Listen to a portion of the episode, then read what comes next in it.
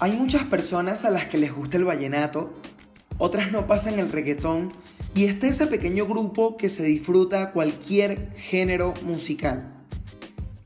Felicidad y placer es lo que despierta la música en nuestro cerebro. Lo estimula y esto le resulta placentero.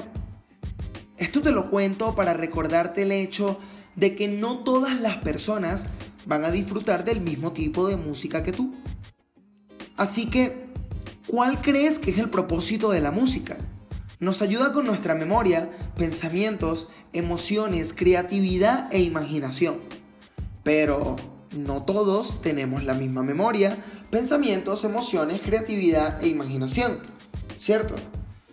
Lo mejor de todo es que nos distingue y hace de notar parte de nuestra personalidad. Y así como todos tenemos gustos musicales distintos, también tendremos movimientos preferidos que van a variar en base a cómo cada uno vive esa experiencia musical. Lo primero es entender la música. Y no, no hablo de conocer inmediatamente la composición y estructura del por qué suena cada instrumento, ni cuál suena primero que otro, sino el cómo puedes aprovechar el sonido de cada uno de esos instrumentos y mediante pasos, llamémosle pasos básicos, empezar a relacionar esos sonidos con movimientos corporales.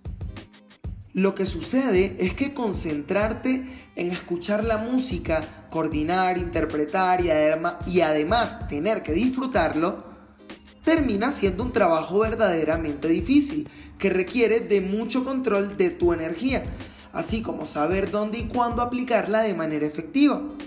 Así que, antes de aprender un millón de figuras y pasos que al inicio no te servirán de nada, lo primero será poder comprender el cómo se mueve tu cuerpo y añadir sensaciones iniciales del género. Es decir, el básico del género que estés empezando. Ya te encuentres algún rato aprendiendo e inclusive si le has dedicado años al baile. Practicar y practicar nunca será suficiente si no te preguntas, ¿por qué haces lo que haces? Mi nombre es José Andrés Segovia, bailarín y coach de bailarines, y esto es Filosofía del Movimiento, un podcast enfocado en la danza desde el uso del pensamiento crítico. Episodio 5. Ritmo. Es increíble la cantidad de veces que perdemos el tiempo musical cuando empezamos a aprender a bailar. Tengas o no conocimiento musical previo, el ritmo es el primer elemento que toda persona reconoce. Es innato para el ser humano. 1, 2, 3, 4, 5, 6, 7, 8. Esto es lo primero que debes empezar a dominar. 8 tiempos. O bueno, para ser un poco más precisos, dos grupos de 4 tiempos. Solo 8 números marcarán una gran diferencia en tu baile. Al inicio se siente como un fastidio. Pues sí, en realidad lo es para todos. Cada estilo que bailamos tiene cierto tipo de características más allá de la música, que hace notar visualmente qué es lo que estamos bailando. Patrones de movimiento que se ejecutan de manera ordenada. Poniendo de ejemplo la salsa. Si estás bailando y deseas iniciar marcando el pie izquierdo hacia adelante en el tiempo número uno, está bien. O si deseas iniciar marcando el pie derecho en el sitio y luego continuar con el pie izquierdo en el tiempo número 2, también está bien. Lo que estaría mal es hacerlo sin estar consciente sobre en qué tiempo estás realizando cierto movimiento. Sería bueno que comprendas que cuando escuchas la música, el tiempo ya está allí y tú eres quien decide cuándo hacer qué paso o figura. Por ende es imprescindible que cuentes, no solo para que manejes qué es lo que haces, sino también en qué momento lo haces. Es posible que, basándote en tu experiencia como oyente, ya sepas cuál es el género de una canción, ya que cada estilo de una pieza musical viene determinado por una serie de factores, entre los que se incluyen los tipos de sonidos y patrones utilizados. Sucede igual en tu baile. Cada estilo tiene un, tipo de patrón de movimiento que lo caracteriza. Entonces, para saber que estamos bailando, necesitamos reconocer solo dos cosas, la música y el patrón de movimiento. Si te acostumbras siempre a iniciar a bailar con tu pie izquierdo, cuando quieras iniciar con el pie derecho te generará un cortocircuito por el simple hecho de que no te has acostumbrado a iniciar en ese momento específico con esa parte de tu cuerpo. Y esto crea mañas o malos hábitos en tu baile.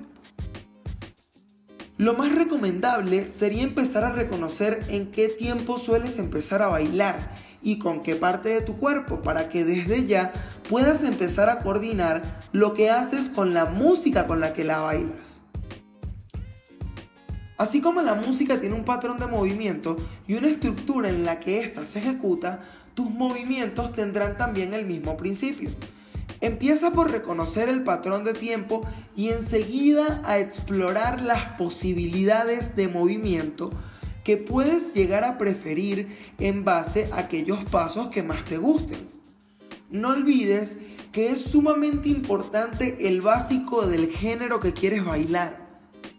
Una vez que conoces las reglas sobre cómo está estructurado tu baile preferido, podrás empezar a fusionarlo con otros estilos y fundamentos para así hacer crecer cada día más tu estilo de baile. Practicar sin saber qué quieres mejorar o sin una idea de cómo ir mejorando progresivamente solo será una pérdida de tiempo para ti porque practicas un montón, pero ¿qué es lo que practicas? ¿Por qué lo practicas? ¿Cómo saber que eso te va a ayudar a ser mejor? Es la mejor manera de hacerlo. Así que dale forma a tus prácticas. Prueba qué movimientos deseas marcar y en qué tiempo para que cuando lo lleves a la realidad y tengas que improvisar, solo tengas que dedicarte a escuchar la música. Y así lograr quitarte de encima el tener que pensar qué pasos hacer al momento de bailar. La idea es disfrutar al máximo el momento en el que bailamos y será mucho más placentero si en el futuro primero te preguntas, ¿por qué haces lo que haces? Mi nombre es José Andrés Segovia, bailarín coach de bailarines y esto es Filosofía del Movimiento, un podcast enfocado en la danza desde el uso del pensamiento crítico. Muchas gracias por llegar hasta acá. Te comento que estaré subiendo un nuevo episodio cada domingo. Si este podcast te gusta, te ayuda, compártelo con tus amigos y síguelo. Gracias por escuchar.